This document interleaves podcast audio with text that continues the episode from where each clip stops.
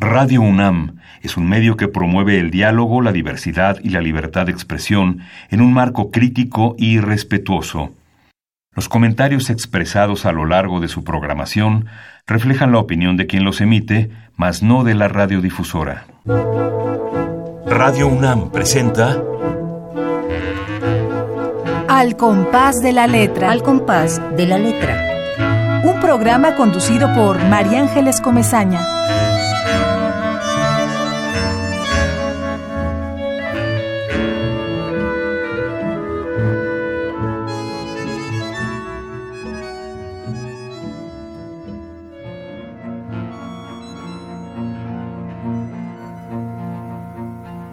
No me olvides. Un año que no estamos juntos. Doce noches de luna llena en que te busco bajo su brillo. Expongo el alma y lloro. En este desierto nocturno recolecto memorias, construyo ficciones, grito tu nombre. Palabra prohibida, no propia de ti, ajena a mí infiere a lo que sobreviene y llega. En el fracaso de lo posible, frontera donde descansa esperanza mía, la infinitud y lo imposible es divino, belleza paralizante, insondable, que se ahonda y se despliega. Amor verdadero, no sujeto a hierros, inherente a la belleza del alma, a la fortaleza del espíritu no privado del tiempo, sino sobre él, donde futuro y pasado no ocupan presente, donde vivo y deseo, no me olvides.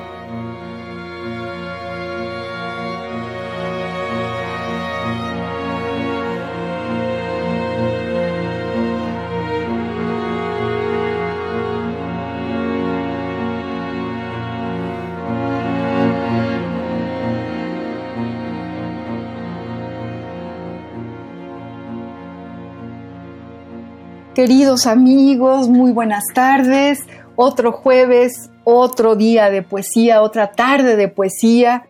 Y bueno, estamos muy contentos de, de, poder abrir nuevamente la puerta a la poesía, abrir la ventana a la poesía, estar cerca de la palabra poética y escuchar voces nuevas, como la de este poeta que acaba de, leernos, un poema bellísimo, un poema de amor, No me olvides, que me encantó Mario, me encantó que empezaras leyendo este poema y te agradezco mucho que estés aquí hoy con nosotros, Mario Ramírez Cañada. Muchas gracias, Mario, por haber aceptado acompañarnos una tarde de poesía. Muchas gracias a ustedes, gracias a todos quienes hacen este programa, a todos tus radioescuchas. Me siento muy honrado y contento agradecido ¿no? por la invitación y encantado de, de, poder compartir con ustedes un poquito de lo que es para mí la poesía. Pues qué, qué, qué gusto, qué gusto me da, porque de eso vamos a hablar durante todo este, este espacio poético.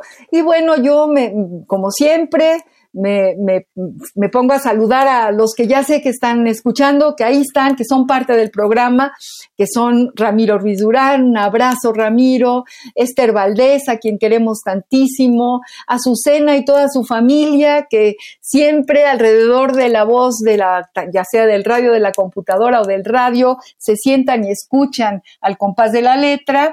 Bueno, este Pablo López desde Tlalpan, que además se inspira y escribe poesía y la escribe muy bien. Y para todos aquellos que van a lo mejor en el coche y coinciden con este espacio, bienvenidos. La poesía es necesaria, la poesía nos ayuda a respirar, nos ayuda a mirar el horizonte desde otra perspectiva y en ese momento histórico tan difícil para todo el mundo, para nosotros, pues la poesía es aire fresco. Realmente nos hace mucha falta y, agradecemos enormemente a Radio UNAM eh, por este espacio y por este compás. Y bueno, dicho todo lo cual, mi nombre es María Ángeles Comezaña, soy una apasionada de la poesía y lo digo también por la semblanza que nos mandó Mario, Mario Ramírez Cañada, que va a estar con nosotros toda la tarde de hoy y que les leo en este momento para que sepamos un poquito más de este joven poeta. Mario Ramírez Cañada nació en la Ciudad de México en 1982. Es un apasionado de la lectura en general y de la poesía en particular. Comparto con él esta pasión. Asistió a los talleres de Casa del Lago con la poeta Mariana Bernardes eh, en el año 2014 y desde entonces surgió la idea de editar una revista literaria como un espacio libre y plural en el que caben todas las expresiones artísticas, especialmente la literatura. Al día de hoy ha editado nueve números de la revista. Escuchen el, el nombre de la revista porque me parece un acierto, me parece bellísimo. Murmullo de Paloma, que cuidadosamente Mario dirige, edita y produce con gran placer. Esa es la semblanza que tú nos mandaste, mi querido Mario, y que, y que tenemos así, abrimos muchas líneas para que nos cuentes de, de tu poesía, de tu murmullo de paloma. Gracias, muchas gracias, María Ángeles. Pues sí, así es, esta revista tenemos cuatro años editándola y surge de, de este, como bien lo decías, del taller de ensayo en Casa del Lago con Mariana Bernardes y sobre el nombre, pues obedece mucho a todo esto que aprendí o conocí, este bonito encuentro o reencuentro con muchos temas eh, literarios a los que Mariana con su sencillez nos, nos acercó de nuevo y, obedece al discurso de María Zambrano al recibir el premio Cervantes en este discurso en el que habla eh, de, su obra, de, cómo lo abordó durante toda su vida, todos ciertos, ciertos temas, y al final habla y hace referencia a esto que tú rescatabas dentro de la semblanza, que es la libertad. Y esta búsqueda de una palabra que no encontramos, esta búsqueda de una palabra que nos puede resultar única, y creo que cuando surge la idea de crear la revista, eh, varios de, las, de, los integrantes eh, de este grupo de, taller en casa de, del lago con Mariana eh, estábamos en esa búsqueda, ¿no? Andábamos perdidos, andábamos tratando de reencontrarnos con algo, no sabíamos qué era, no sabíamos qué íbamos a encontrar y lo que encontramos fue esto, ¿no? Esta, esta poesía, esta filosofía de Mariana en la que nos, nos, nos reencontramos con este secreto o como dice al final el discurso de, María Zambrano, ¿no? secreto del amor divino humano. Estas palabras que son privilegiadas, que son inaudibles, que estamos ahí cazándolas, casi como murmullo de paloma. De ahí viene el nombre de la revista. Ah, pues me encanta, me encanta la historia de ese nombre. Imagínate la gran filósofa María Zambrano, maestra de la UNAM, de muchísimas generaciones de la Facultad de Filosofía y Letras y también creo que de Derecho. Ella, ella, ella dio clases en la Facultad de Derecho y, bueno, eh, extraordinaria filósofa, mujer inteligente que vino con el exilio español. Es, es una de las de los legados de aquel exilio que trajo intelectuales de, de una talla enorme como Wenceslao Roses, como María Zambrano, desde luego, como muchos, muchos de los maestros que, que hemos tenido en, en, estas facultades, que tuvimos el privilegio de, escuchar y de tener. Gracias Mario, gracias por estar aquí, gracias por tu, por leer tu poesía. Cuando te invité me mandaste un correíto diciendo, pero es que yo también hago una revista y entonces a mí me pareció que eso era un plus, era algo que se suma totalmente, ¿no? Además de tu poesía y que porque hacer una revista es congregar muchas cosas y yo quiero que nos digas, que le cuentes a quienes, a, mí y a quienes te estamos escuchando, qué se congrega, a, quién va dirigida, qué sucede eh, al interior y al exterior de Murmullo de Paloma. ¿Tienes, ¿Tienes esa historia? Sí, claro, claro que sí, con gusto, con gusto la comparto. Pues como ya hemos mencionado, la revista surge en Casa del Lago eh, al asistir a los talleres de ensayo y me gustaría recalcar que que fue ensayo y no poesía, los talleres que yo cursé con, con Mariana. Y ahí coincidí con personas maravillosas, ¿no? Empezando por, por Mariana y por un grupo de amigos que a la fecha nos seguimos reuniendo y produciendo esta revista. Entonces, a mí me parecía que estábamos de alguna forma desperdiciando los textos que estábamos generando, que estábamos desperdiciando eh, esta intuición que nos llevó a asistir al curso o al taller de Mariana y lo que nos estaba llevando a escribir. Eran textos que a mí me parecían fantásticos, me gustaban mucho, las características de cada uno de, las personas que, los estaban escribiendo, que no eran escritores profesionales, que no se dedicaban a las letras, que inclusive no estudiaron nada relacionado a las letras.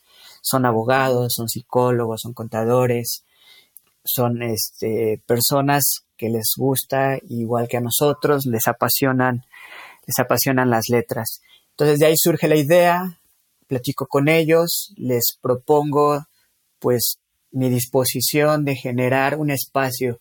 Y esto también es importante, ¿no? La, la percepción de crear un espacio, apropiárnoslo y convertirlo en un lugar en el que podamos estar, en el que podamos conversar, en el que podamos leer, en el que podamos eh, compartir muchas cosas más allá de la, de la literatura. De ahí surge la idea crear un espacio para todo público que, le gusten las letras, todos aquellos quienes quieran escribir, que tengan una voz que se queda guardada en su cuadernito, eh, los invitamos a que participen con nosotros, que nos compartan sus textos.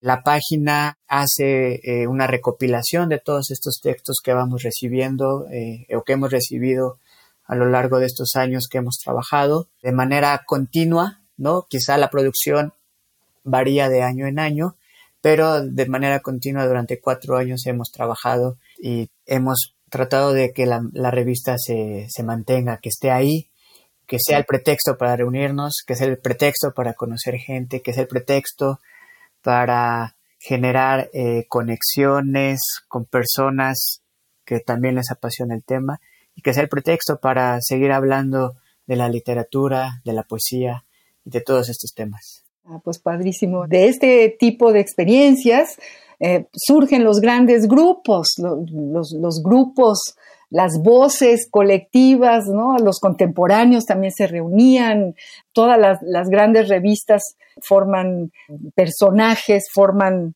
eh, cofradías, grupos, y eso me parece que, es muy, muy importante. Eh, tiene una periodicidad, es anual, es trimestral, eh, aparecen nuevos textos permanentemente. Cuéntanos, ¿tienes, ¿cómo se hace una, revista por Internet? No es igual que en papel, es una revista eh, electrónica. ustedes se reúnen como comité editorial, seleccionan los textos y luego lo publican. Cuéntanos, Mario. Claro, sí, en un inicio tenía una periodicidad. Tratábamos de editar un número cada dos, dos meses, ¿no? De manera bimestral. Eh, después, pues, fue, fue bajando un poco la producción. Ahorita estamos editando eh, un número de manera anual, ¿no? y, y se edita tanto de manera electrónica, digital, como en impresa. Hacemos un pequeño tiraje de 100 ejemplares. ¡Ah, qué maravilla! Que repartimos con nuestros amigos o con toda la gente que quiera conocer la publicación. Eh, la obsequiamos, es, es, gratis, no, no generamos eh, ningún eh, una ganancia respecto a, a, este esfuerzo que hacemos. Y tenemos un comité en el que recibimos textos, los evaluamos no nos gusta meternos mucho en la forma de los textos que recibimos, ¿no? Todos los autores tienen una voz propia y son libres de expresarla tal cual en, este espacio que creamos para ellos. Y hacemos una especie de selección, curaduría de los textos que pudieran formar el siguiente número de, la revista. Es así como funciona. Ahorita, eh, pues por todo este tema de que en el que estamos muy preocupados y ocupados, que es la, pandemia de COVID-19, pues hemos, nos, reunimos de manera virtual y justo eh, pues esta situación con la emergencia sanitaria pues la convertimos en una oportunidad. Y hace un par de semanas, si no me equivoco, hace cuatro semanas, iniciamos una sección dentro de la página eh, denominada Murmurantes, para seguir la línea del nombre de la revista.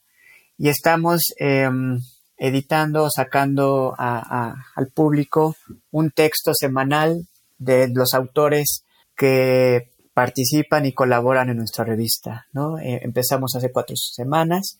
Tú conoces a, Juan Esquivel, ¿no? con él iniciamos. Conozco a Juan y también conozco a Carla Fernández, que estuvo con nosotros hace poco y que también es parte de tu revista. Así es, y continuamos con Hugo Laburdet y Shaila Esquivel también, con textos, y así continuaremos ajustándonos a estas nuevas normalidades claro. y produciendo textos ¿no? y, espacios para todos los autores. Pues bueno, queridos amigos, ya saben, ahí está Murmullo de, Palom, de Paloma esperándolos. Eh, métanse, metámonos, veamos lo que está haciendo este grupo de jóvenes. Y yo te felicito, Mario, me parece una, una, una cosa importante reunirte y seguir y ser y ser eh, muy constantes y congregar eh, voces nuevas. Qué maravilla, ya nos meteremos a murmullo de paloma. Pero bueno, queridos amigos, estamos hablando con Mario Ramírez Cañada, eh, nos ha leído un poema de amor, no me olvides, cuando empezó el programa. Él ha elegido una palabra, acuérdense que siempre los poetas traen su palabra la palabra de la que quieren hablar, la palabra que, que atraviesa de alguna forma su labor poética, su trabajo eh, eh, literario y en este caso Mario nos, nos propone una palabra eh, amplísima, una palabra de, de, una enormidad infinita, que es ni más ni menos que la palabra horizonte. Y siempre te pregunto, nos preguntamos, ¿cómo surge esta, esta selección, no? Horizonte, ¿por qué el horizonte? Me dirías, ¿por qué no? y yo te diría, tienes toda la razón, pero tú cuéntanos, el horizonte, qué te evoca, eh, cómo fue que lo propones para, para atravesar este programa. Pues mira, quizá ahí tendría que platicar un poco del el acercamiento que tengo yo hacia la poesía. Mi acercamiento es en la, durante la adolescencia y realmente no era un gran lector de poesía, pero en esa edad, ¿no? En, la que nos duelen muchas cosas, en la que vamos cambiando y vamos creciendo, yo me identifico con dos grandes autores de, poesía. Eh, uno parecerá, o quizá los dos parecerán trillados, pero marcaron, marcaron una etapa en la que yo iba creciendo, en la que yo iba visualizando qué iba a hacer y hacia dónde me iba a dirigir. Fueron Mario Benedetti y García Lorca, ¿no? Particularmente tampoco leí la extensa obra que tienen, pero me identifiqué en momentos con Mario Benedetti en particular, pues esta recopilación que seguro todos conocemos, sus famosos inventarios. Y con García, con García Lorca eh, fue una situación muy curiosa. Conocí eh, allá cerca del año 2000 a, a una maestra también del exilio español que llegó a México con un grupo de estudiantes. Se llamaba, le, decían Dorita, Dorotea Pascual, ¿no? Ah, la conocí a través de un amigo y era una gran recitadora de poemas de García Lorca, ¿no? Entonces, conocí a través de ella a este magnífico poeta con el que me identifiqué. Creo que e, era un momento en el que yo iba tratando de encontrarle sentido a la vida, en el que veía hacia adelante y no veía límites, ¿no? Veía simplemente un paisaje, un panorama en el que se tocaban dos elementos o dos cosas que parecían eh, imposibles de hacerlo, ¿no? La tierra y el cielo. Entonces me identifiqué mucho con los temas sobre la noche, sobre la muerte, el cielo y en particular con el tema de la luna. Yo siempre miraba hacia la luna y me imaginaba a, pues me imaginaba muchas cosas y a muchas personas las que, me lo recordaban. Ya nos lo dijiste en tu poema, en el primer poema que leíste. Ahí hablas de la luna. Así es. Y, y, pues bueno, ¿no? E, es, este tema del horizonte en ese momento no, para ser sincero, para mí no era más que un punto o un destino, ¿no? Eh, pero siempre me gustó ver hacia, ver hacia adelante, ver hacia, hacia adelante y poco a poco fui disfrutando no la meta en sí de llegar al punto prometido, llegar a un final o el punto de encuentro, si es que se pudiera dar este encuentro entre dos escenarios probables o posibles, sino disfrutar el camino, disfrutar el andar, disfrutar la travesía. Eso, eso me, me, gustaba mucho, ¿no? Eh, el, el irnos acercando poco a poco que es como una contradicción, ¿no? Conforme más avanzamos, queremos alcanzar este borde, este límite, ¿no? En el que, pues, no sabemos, está, hay muchas cosas veladas y no sabemos qué vamos a encontrar del otro, del otro lado de la puerta o del otro lado de ese eh, límite o de este muro imaginario que podamos alcanzar en cierto momento durante este, este trayecto o este, este camino, ¿no? Así pasaron muchos años y eh, eh, mi acercamiento a la poesía fue cambiando. A pesar de estos dos grandes poetas, leí a otros grandes poetas mexicanos como Reyes, como Paz, Bonifaz Nuño, David Huerta, Ali Chumacero, etcétera, etcétera, ¿no?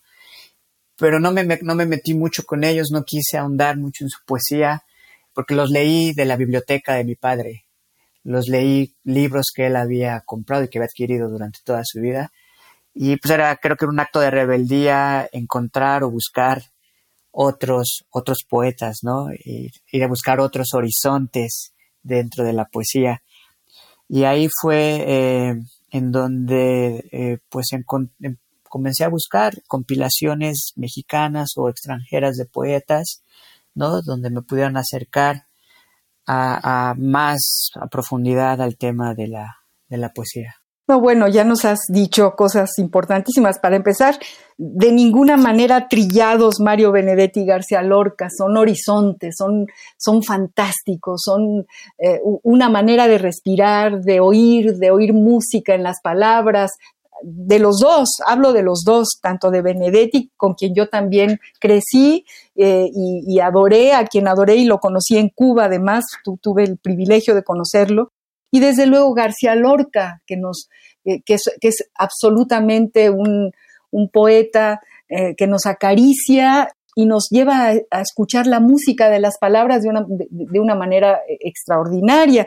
Y todo lo que nos has dicho, me emocionas, este Mario, Dorita Pascual, me la imagino leyendo sus poemas de García Lorca, El romancero gitano, me la imagino, claro, claro que me la imagino y todo lo que nos dices, dices que estás tratando de, que, que eso, justamente la lectura de la poesía eh, eh, empezó porque estabas tratando de encontrarle sentido a la vida. Fíjate cuántas respuestas nos das de por qué es importante la poesía. Le estabas tratando de encontrar sentido a la vida, nos, nos hablaste de un paisaje, de un panorama que se tocaba de la tierra, del cielo, de la noche, de la muerte, de la luna, todo eso nos acabas de decir, ya puedes escribir un poema saliendo de este programa, mi querido Mario. Un punto o un destino. Me encanta, me encanta lo que, lo que nos dices, que además cubres algunas de las eh, preguntas de este hilo conductor que yo mm, con mis apuntes voy haciendo, ¿no? De quiénes son los poetas que están en tu tintero, quiénes son los poetas de los que has aprendido. Y bueno, Alichu Macero, David Huerta, Bonifaz Nuño, Alfonso Reyes. Digo, me encantó todo lo que dijiste y supongo que a nuestros amigos que nos escuchan también se han identificado seguramente con, con este recorrido, con este camino tuyo hacia la poesía. Mira, vamos a ver qué dice el Diccionario del Español de México del Colegio de México sobre esta palabra. Vamos a, ya, ya, ya tú nos dijiste todo lo que, lo que significa el horizonte, porque nos hablaste de la poesía como un horizonte. Pero vamos a escuchar lo que dice el Diccionario del Español de México del Colegio de México. La palabra horizonte. La ruta de la palabra.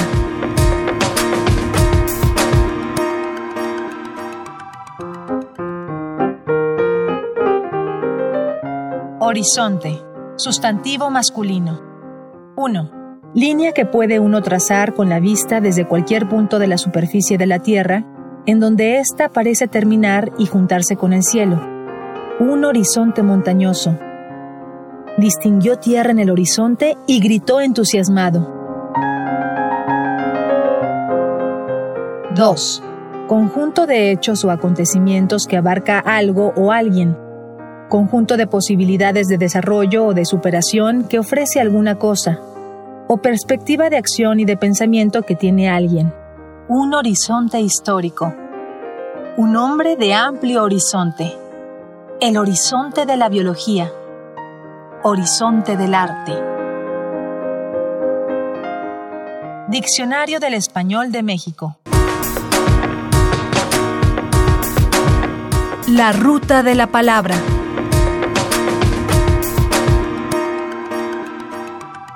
¿Qué te parece esta definición de tu palabra, Mario?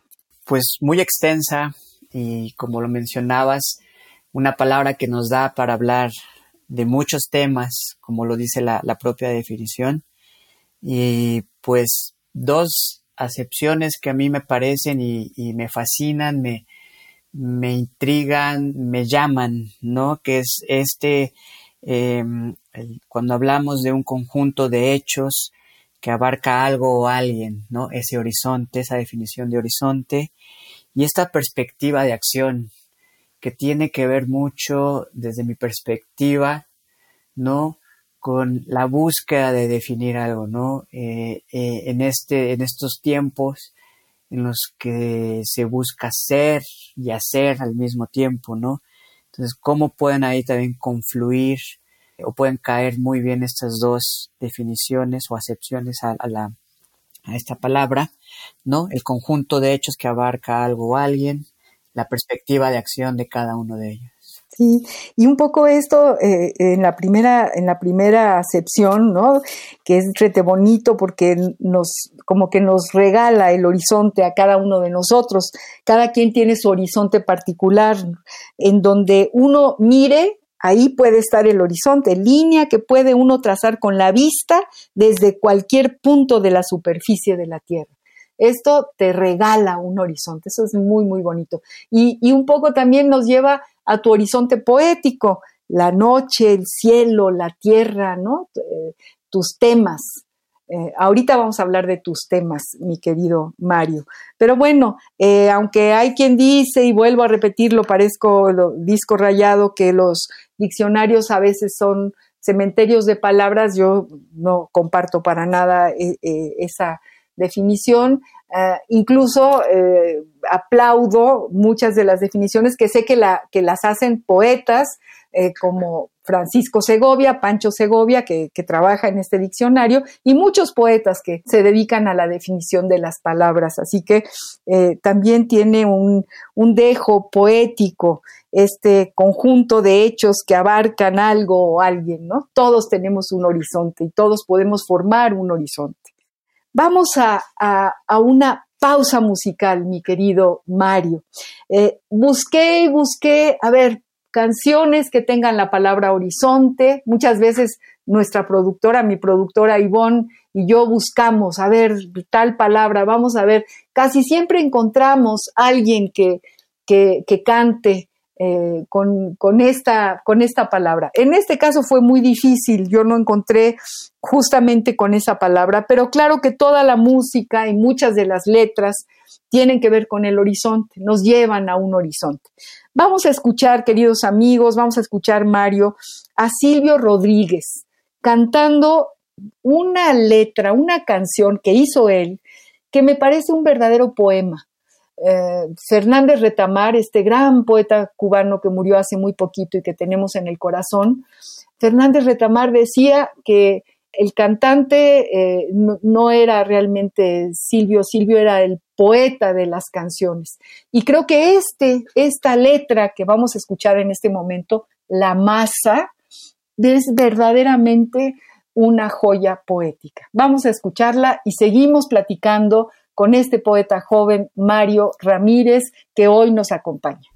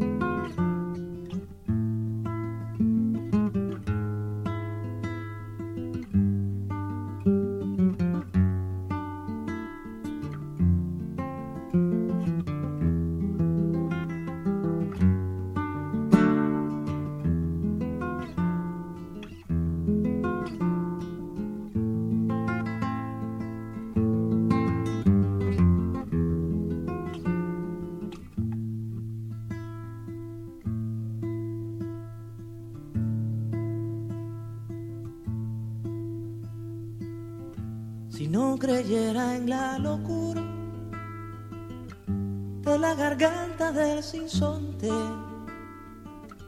si no creyera que en el monte se esconde el trino y la pavura,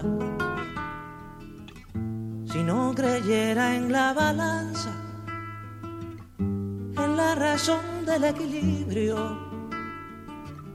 si no creyera en el delirio, si no creyera en la esperanza,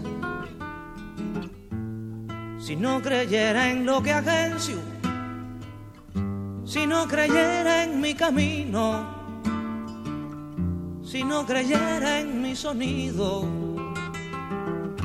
si no creyera en mi silencio, qué cosa fuera, qué cosa fuera la masa sin cantera, un amasijo hecho de cuerdas y tendones, un revoltijo de carne con madera, un instrumento sin mejores resplandores que lucecitas montadas para escena.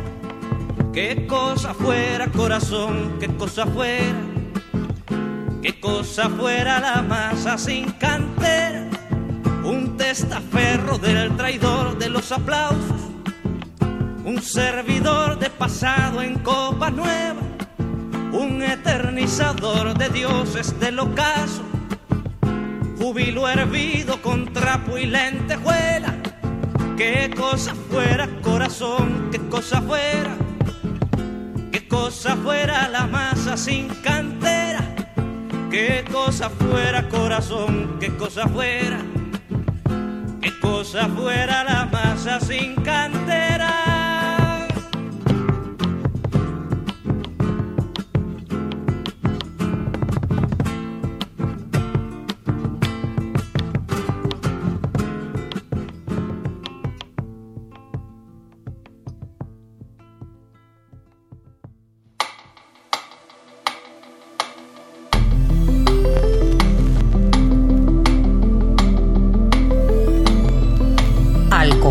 De la letra.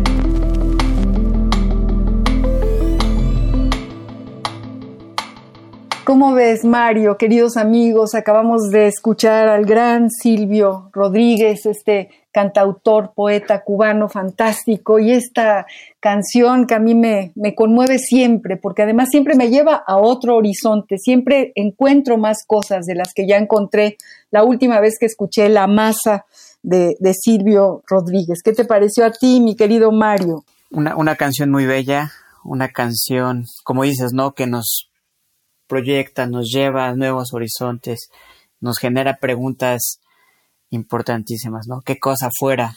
¿no? ¿Qué pasaría? ¿Qué sería? A este tema de las significaciones, que va muy de la mano con, con la poesía y como me comentabas, ¿no? Silvio, un gran poeta. Los subjuntivos, me, me acordé ahora eh, de, de este poema de Luis Ríos, de si, si, yo no fuera al mar, ¿no? Que al final dice, yo sé la pena de los subjuntivos porque tampoco saben ir al mar.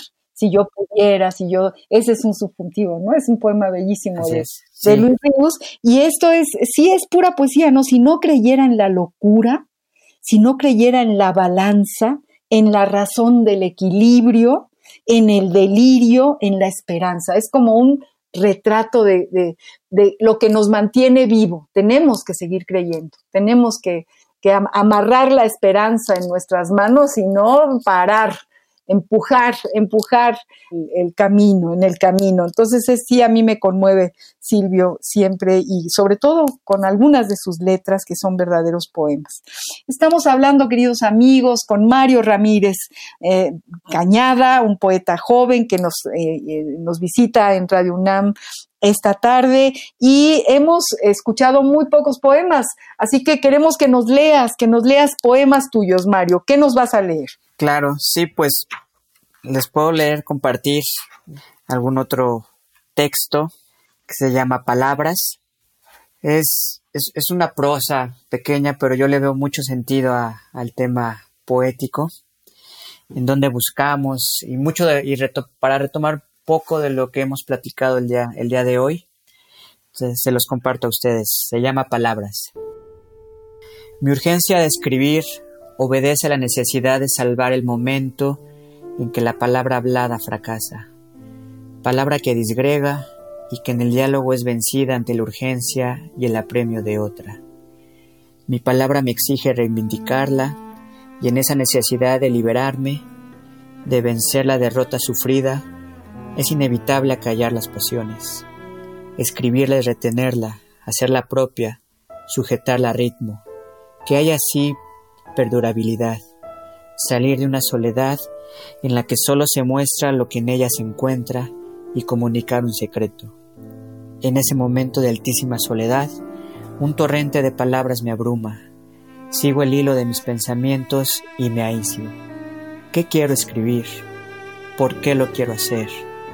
Es entonces cuando la necesidad de comunicar un estado de ánimo ya no es tan apremiante pero sí el interés por develar una verdad, verdad a medias, lejos de la gloria y del infierno.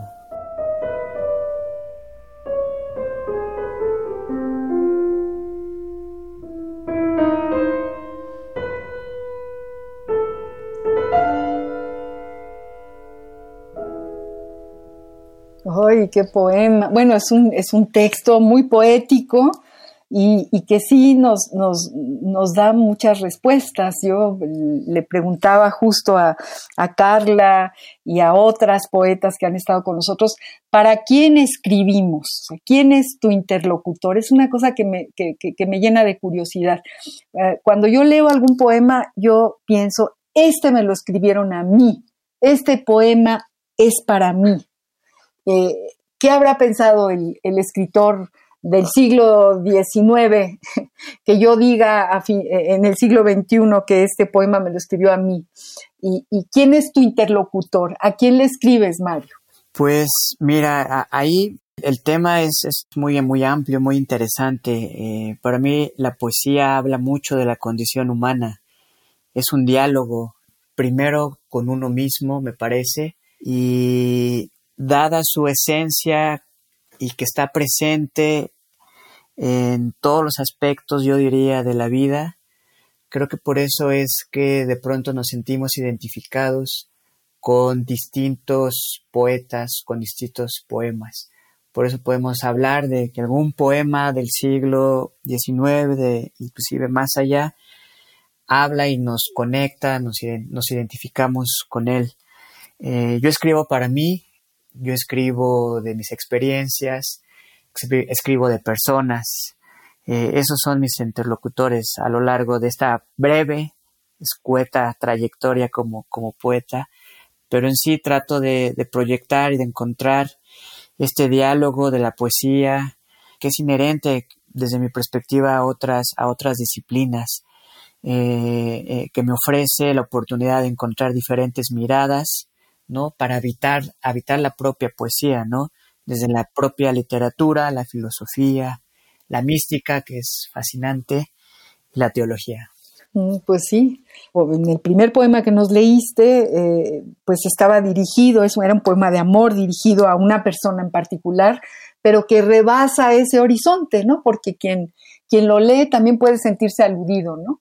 Y, es como una caricia, como una manera de, de comunicar un diálogo contigo mismo, pero que al mismo tiempo lo, te, lo, te, lo, inspira o te lo provoca eh, la relación con alguien, ¿cierto?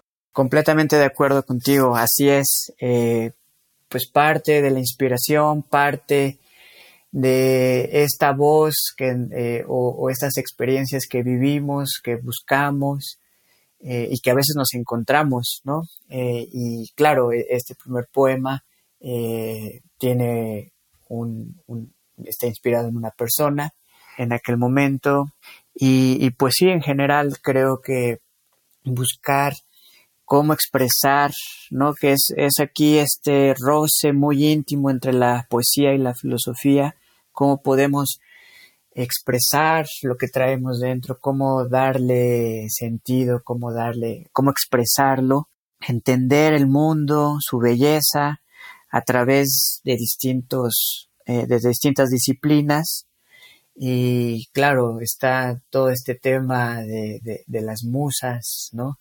Todos estos temas de cómo surge eh, una idea, del pensamiento, retomando mucho de, lo aprendido con, con, Mariana, pues, pues está Ramón Shirao, que nos puede hablar muchísimo de, del tiempo vivido.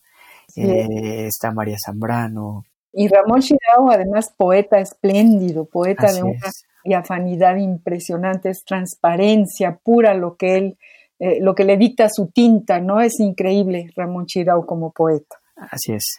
Tenemos poquito tiempo y queremos seguir escuchando tu poesía, este, Mario. Eh, te pregunto antes de que nos leas otro poema, ¿cuáles son tus temas fundamentales, tus hilos conductores, eh, los que te llevan a, los que los que te llevan a sentir esa chispa donde donde uno a la fuerza se sienta y escribe. Y un poco cuéntanos porque es bonito eh, coleccionar maneras de escribir. A qué hora escribes en la mañana a mediodía cuando vas caminando, tienes un cuadernito y escribes en el amanecer, como escribía Sabines, que, se, despertaba a las 4 de la mañana, pero tenía su libretita y su lápiz, y ahí estaba el poema, ¿no? Ahí, ahí, ahí surgieron los, los grandes poemas de, de Jaime, algunos de los grandes poemas de Jaime, en el amanecer, en la madrugada. ¿Cómo le haces tú? ¿Cómo escribes? Claro, pues mira, sí, tengo un cuadernito, tengo un cuadernito en el que escribo ideas, muchas, muchas, muchas ideas. Eh, a mí me gusta eh, revisar el tema sobre que me llama, eh, que la necesidad que tengo de escribir con cuidado y darle, irle dando forma, ¿no? cuando yo llego a estos cursos con, o talleres con, con Mariana, tenía una necesidad inmensa de escribir, tenía una necesidad muy grande de expresar lo que estaba viviendo en, ese momento. Lo, pude hacer de diferentes maneras, con poesía, con ensayo, pero siempre era una búsqueda, era, era una búsqueda. A, mí me, mueve mucho el pensamiento, me mueven mucho los sentimientos, me mueve mucho el amor. Puedo confesar que soy un, enamorado. Me encanta, me encanta que lo confieses y me encanta que te mueva el amor y me encanta que lo digas. Eh, me, me, recuerda a Eduardo Hurtado que vino a nuestro programa y su palabra fue precisamente esa, el amor. Y qué chistoso que los poetas no han, salvo él, nadie ha seleccionado el amor eh, y tampoco nadie ha seleccionado el horizonte como tú. Sigue, te hablo de tus temas también, que son esos, ¿no? Eh, eh, esa es la respuesta a la pregunta de cuáles son los temas que dirigen tu pluma, mi querido Mario pues indiscutiblemente he escrito más sobre, sobre el amor. Eh, me apasiona el pensamiento, ¿no? Me, apasiona temas de, sensibles. Actualmente, en, estos días, he revisitado la obra de, Víctor Manuel Mendiola, he revisitado la obra, hay, una pequeña compilación de poemas de Pao de Carlos Montemayor, que me gustó muchísimo. Y, es, eh, los menciono porque son temas que me atraen, que me llaman. Son libros que ojeo en una librería. Tienen algo.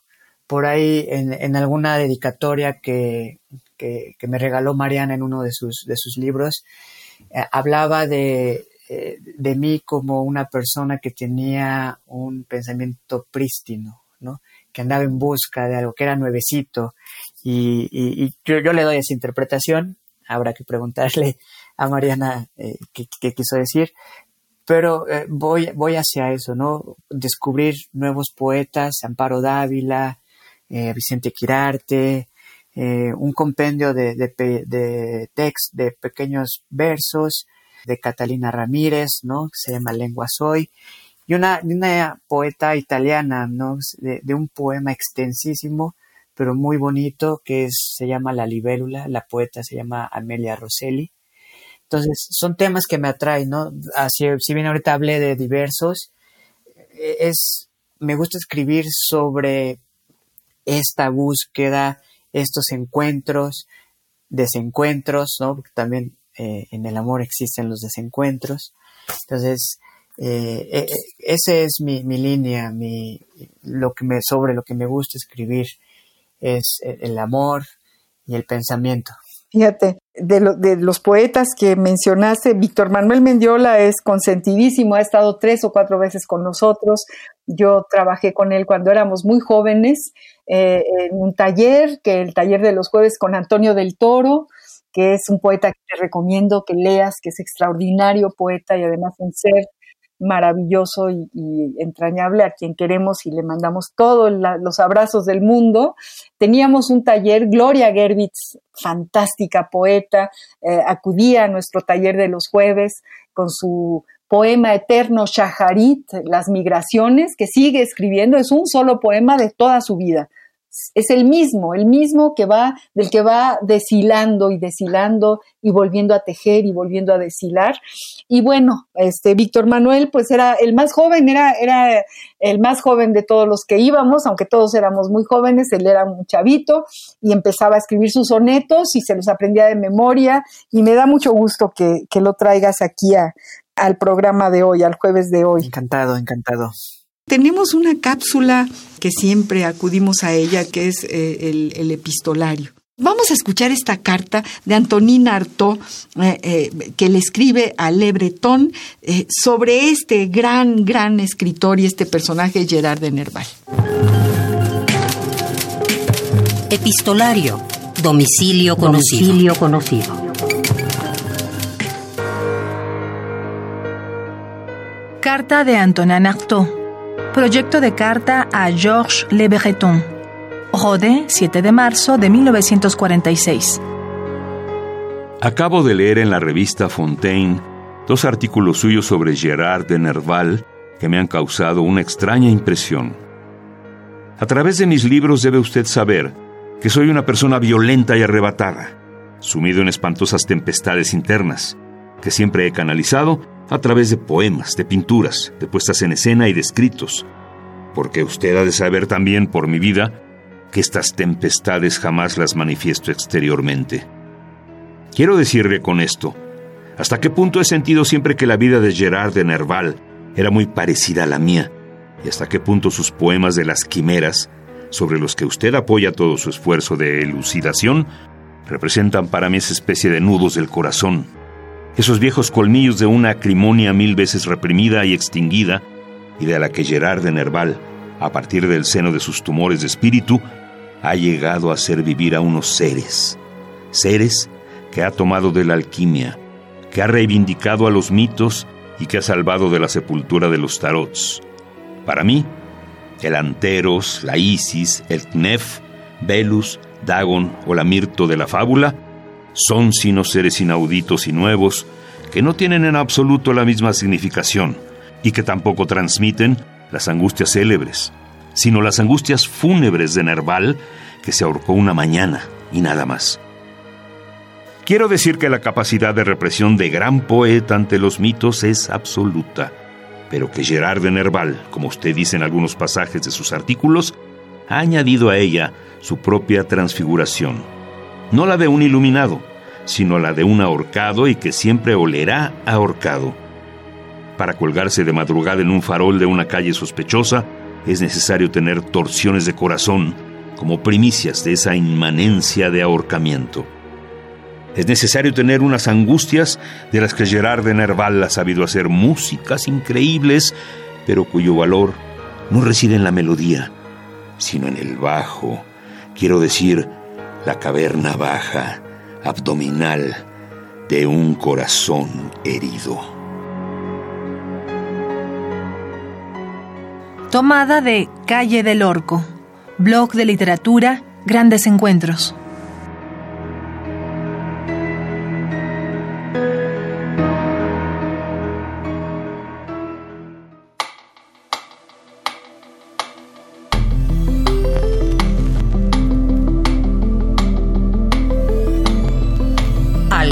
De la letra.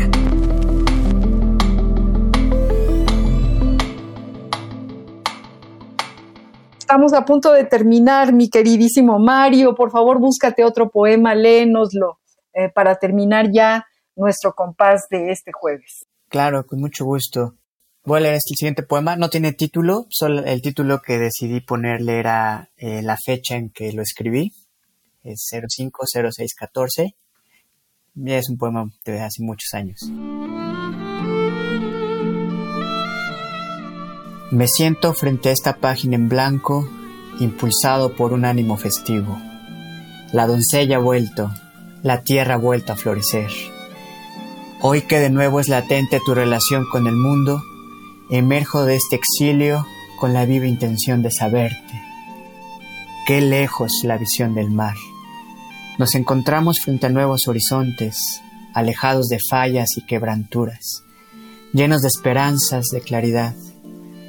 Lanzo esta serie de palabras para que exploren tu horizonte, que mi pensamiento toque tu mundo sin fatales consecuencias y que en lo imposible sonrías.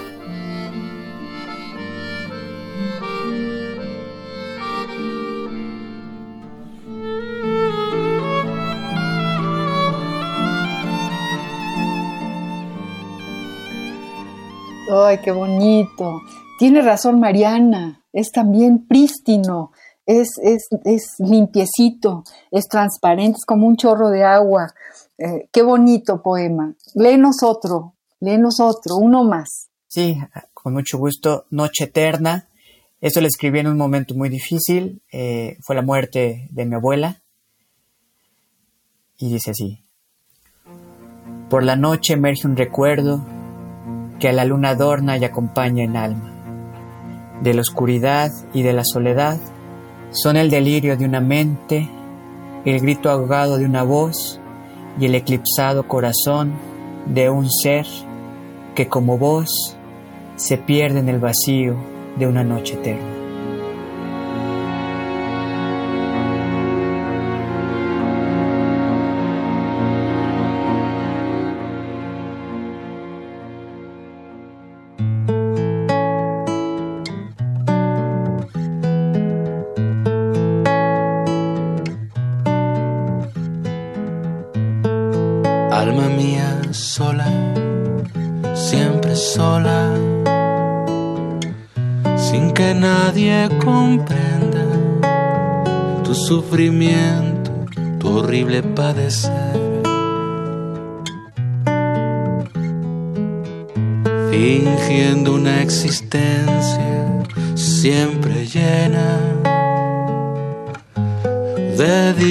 De placer de dicha de placer.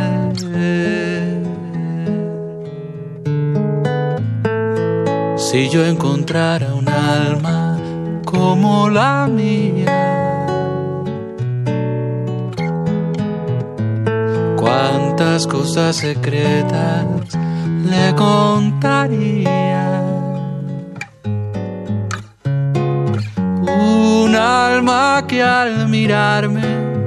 Sin decir nada me lo dijese todo con su mirada.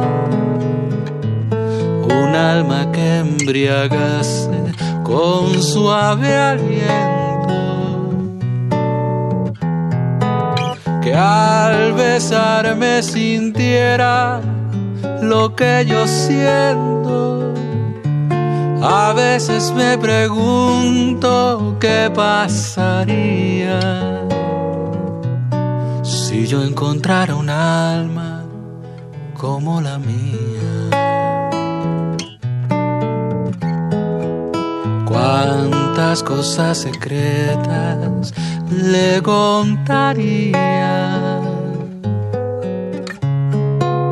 Un alma que al mirarme sin decir nada me lo dijese todo con su mirada.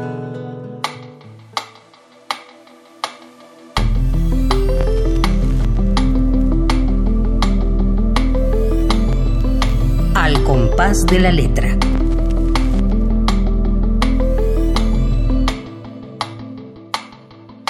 Mario, muchísimas gracias por tu poesía, gracias por, por contarnos tu experiencia poética, por hablarnos de tu paisaje, paisajero, de palabras, de temas. Te agradecemos muchísimo que hayas estado hoy aquí con nosotros, Mario. Nos has nos has abierto muchos horizontes, no nada más la palabra horizonte que trajiste aquí a esta, a esta tarde, sino muchos horizontes, porque nos dejas llenos de inquietudes que así se hace en la obra poética, así, así se va creando, es, es como un hilo que se toca con otro y que, y que irrumpe de pronto en un nuevo horizonte, que llega a una orilla y que va a la otra orilla y que es una dialéctica eh, sin fin, que no para. Eh, tu poesía mm, es, es, un gustazo enorme conocerla y, muchas gracias por estar aquí, por haber aceptado ser parte de este compás de Radio UNAM, mi querido Mario. Muchas gracias a ustedes, gracias por la invitación. Reitero, me siento muy honrado, muy agradecido por, por esta invitación. Eh, encantado de haber compartido estos poemas y este proceso de, de escritura, de pensamiento y todo lo que para mí evoca la poesía. Muchas gracias. Gracias Mario, gracias a todos los que nos han estado escuchando, gracias de nuevo a Ramiro, a, Esther, a todos los que están ahí cerquita de nosotros. Muchísimas gracias Ivonne Gallardo, nuestra productora, eh, la, la maga que hace posible que estos programas sigan adelante. Gracias, gracias Ivonne. Y a todos ustedes, muy buenas tardes y como siempre los espero para el próximo jueves. Soy María Ángeles Comezaña en este compás de la letra. Muchas gracias. Radio UNAM presentó Al compás de la letra. Al compás de la letra. Un programa conducido por María Ángeles Comezaña.